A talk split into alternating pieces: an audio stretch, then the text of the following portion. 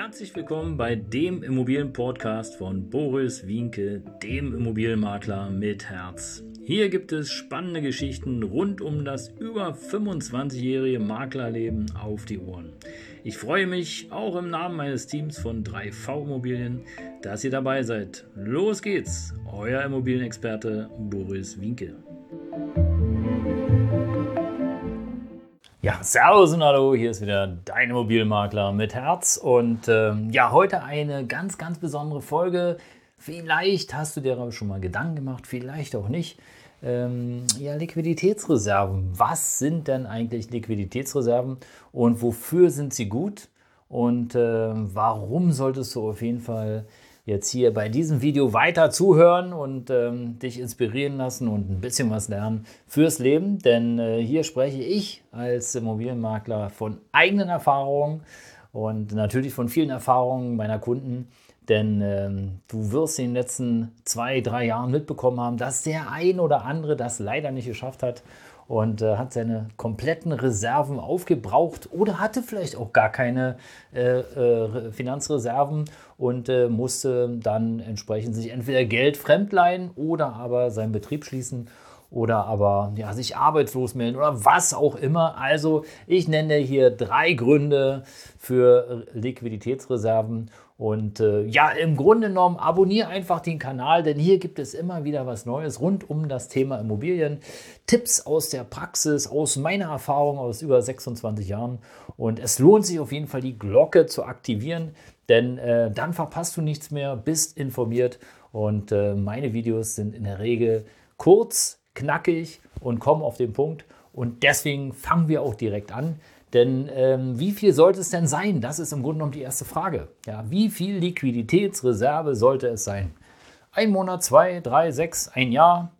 Ich verrate dir, was am allerbesten ist, wenn du ein halbes Jahr lang sozusagen bequem finanzieren kannst. Das heißt also alle Ausgaben wie Miete, Strom, äh, Gas, äh, Lebensmittel, vielleicht Bekleidung und so eine Geschichten, dann, ähm, ja, dann ist es super. Das heißt also, mach dir am besten einen Haushaltsplan, wenn du einen Überblick brauchst. Ja. Schreib dir alles auf, was du im Monat an Ausgaben hast.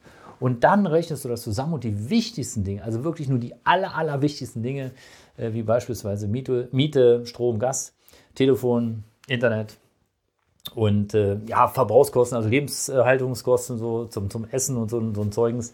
Äh, ja, das, äh, da machst du einen schönen Strich unten drunter und dann hast, hast du eine Summe, vielleicht sind 2000, vielleicht sind 1200, vielleicht sind es 5000, je nachdem, wie dein Lebensstandard ist.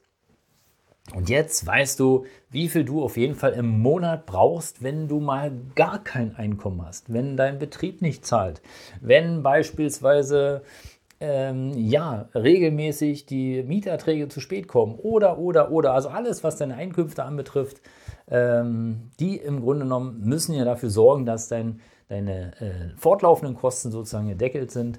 Und insofern weißt du jetzt mit dieser einfachen Rechnung, das ist der Betrag, den ich auf jeden Fall im Monat brauche. Und den rechnest du simpel, einfach mal 6.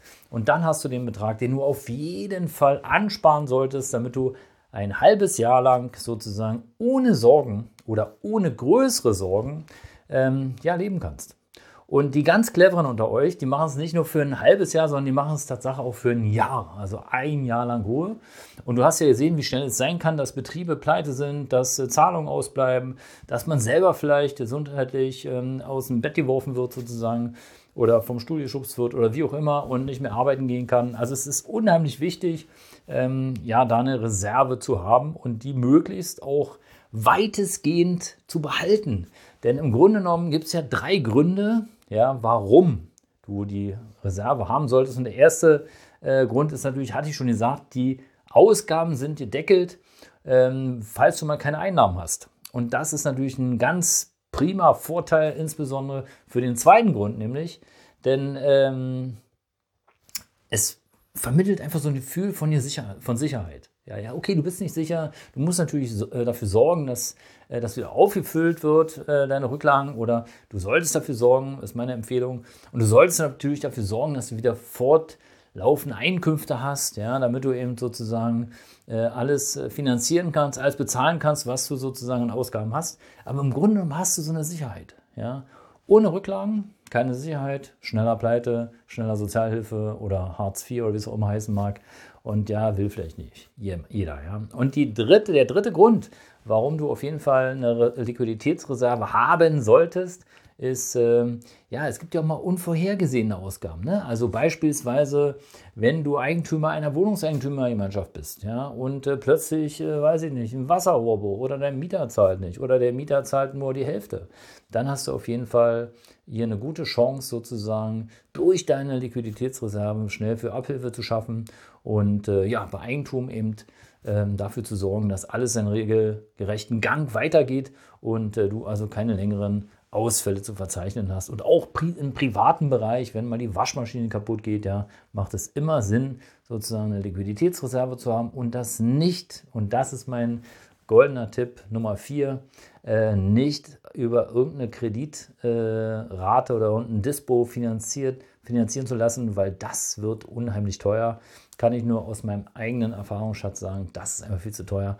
Wenn du vielleicht die Waschmaschine, die 500 Euro gekostet hast, über dein Dispo finanziert, dann kostet nachher summa summarum irgendwann 600 oder 650 Euro und dann hast du halt keinen Schnapper mehr gemacht. Ähm, das muss nicht sein da so viel Geld zu verschwenden. Ja, das soll es gewesen sein, die drei Gründe für die Liquiditätsreserve. Wenn es dir gefallen hat, lass gerne ein Like da. Oder aber du kennst jemanden, den das interessieren könnte, dann empfehle gerne dieses Video, Video weiter. Ich freue mich auf dich, wenn du dabei bleibst ähm, und wir sehen uns bald. Ciao, dein Immobilienmakler mit Herz.